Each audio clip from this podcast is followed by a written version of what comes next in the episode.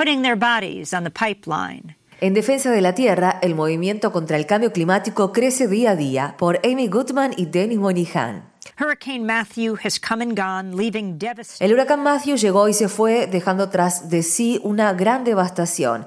Hasta el momento se han reportado al menos mil personas fallecidas en Haití y al menos 39 en el sureste de Estados Unidos. En Carolina del Norte sigue en curso la crecida de los ríos. En vistas de la destrucción, uno podría pensar que el cambio climático es un tema central de este año electoral en Estados Unidos. Sin embargo, casi no ha sido mencionado en los debates presidenciales vistos por decenas de millones de personas. Es lo que sucede ahí afuera a nivel de los movimientos sociales a lo largo de todo el país, lo que nos da esperanza. El movimiento para combatir el cambio climático crece de manera dinámica e impredecible y enfrenta cada vez más represión por parte de la industria de los combustibles fósiles y las autoridades gubernamentales. Tal vez no haya mejor ejemplo que la resistencia de la tribu Sioux de Standing Rock al oleoducto Dakota Access. La tribu ha firmado tratados con Estados Unidos durante más de un siglo y medio y el gobierno federal los ha quebrantado a todos y cada uno de ellos. Por eso no debería sorprendernos que un tribunal federal se haya expedido en contra de los Sioux Standing Rock, permitiendo que prosiga la construcción del controvertido oleoducto de 3.800 millones de dólares de costo. Por si fuera poco, la decisión fue anunciada sorpresivamente un domingo y en vísperas del 12 de octubre, considerado por muchos pobladores nativos como el día en que se celebra el comienzo del genocidio contra los pueblos originarios del hemisferio occidental. La tribu Sioux de Standing Rock no retrocederá en su lucha, declaró Dave Archambault II, jefe de la tribu Sioux de Standing Rock, tras la resolución. Somos guiados por la plegaria y continuaremos luchando por nuestro pueblo. No descansaremos hasta que nuestras tierras, nuestra gente, nuestra agua y nuestros sitios sagrados queden definitivamente protegidos de este destructivo oleoducto, añadió. Y agregó durante una entrevista para Democracy Now! We always said we have a right Siempre dijimos que tenemos derecho a los tratados de tierras que hemos suscrito y que tenemos voz. La compañía, el gobierno de Estados Unidos y las autoridades estatales nunca nos solicitaron autorización para estar en estas tierras, para hacerles esto a nuestras tierras. to do this to our to our lands.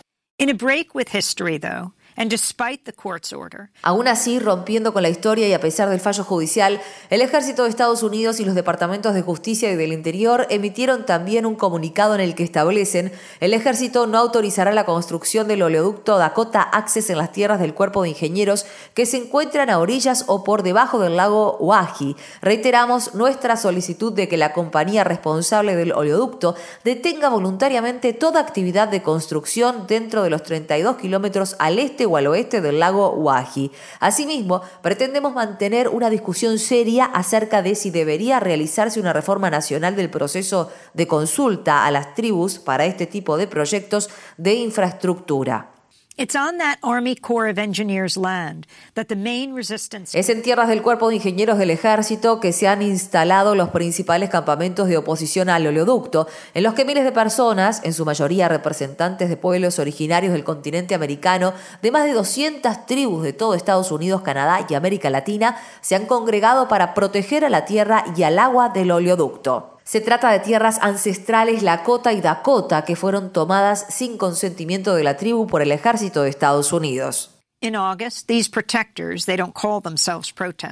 En agosto, estos protectores de la tierra, ya que no se consideran a sí mismos como manifestantes, hicieron un llamado internacional a la plegaria y la solidaridad. Cada día se llevan a cabo creativas y pacíficas acciones directas a lo largo de los más de 1.900 kilómetros del trayecto proyectado para el oleoducto. El miércoles, en Keokuk, Iowa, Crisana Mara, de 31 años de edad, se encadenó a una excavadora en el lugar previsto para que el oleoducto Dakota Access atraviese el río Mississippi. La creciente resistencia que se desarrolla en ese lugar con el nombre hashtag Mississippi Stand pretende impedir que el oleoducto atraviese el río, al igual que las acciones que se llevan a cabo en Standing Rock están evitando que el oleoducto pase por debajo del río Missouri.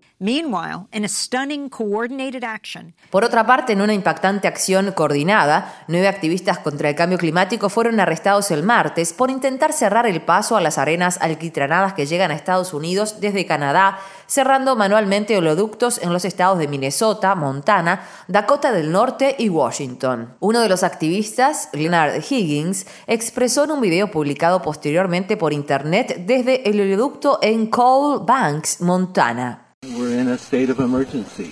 Um, Estamos en estado de emergencia para proteger a nuestros seres queridos, a nuestros familiares, a nuestras comunidades. Es necesario que como ciudadanos nos comprometamos y llevemos a cabo acciones cuando nuestros líderes no lo hacen. Eso es lo que me dispongo a hacer al cerrar la válvula. and so that's what I'm prepared to do when I close the valve.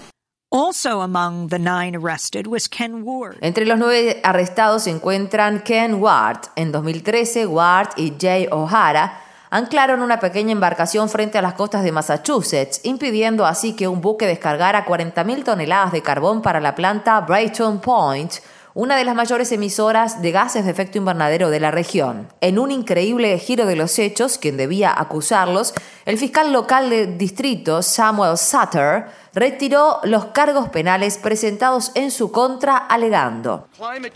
El cambio climático es una de las crisis más graves que le ha tocado atravesar a nuestro planeta. En mi humilde opinión, los líderes políticos han demostrado graves falencias con respecto a este tema.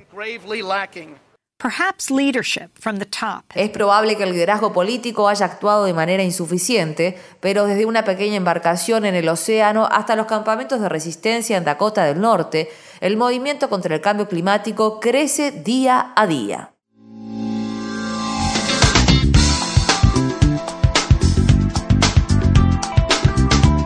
Este año, Democracy Now! en español, el informativo independiente de Guerra y Paz, cumple 10 años de transmisión. Únete a la celebración y envíanos a través de las redes sociales un autorretrato desde la región donde escuchas nuestro programa.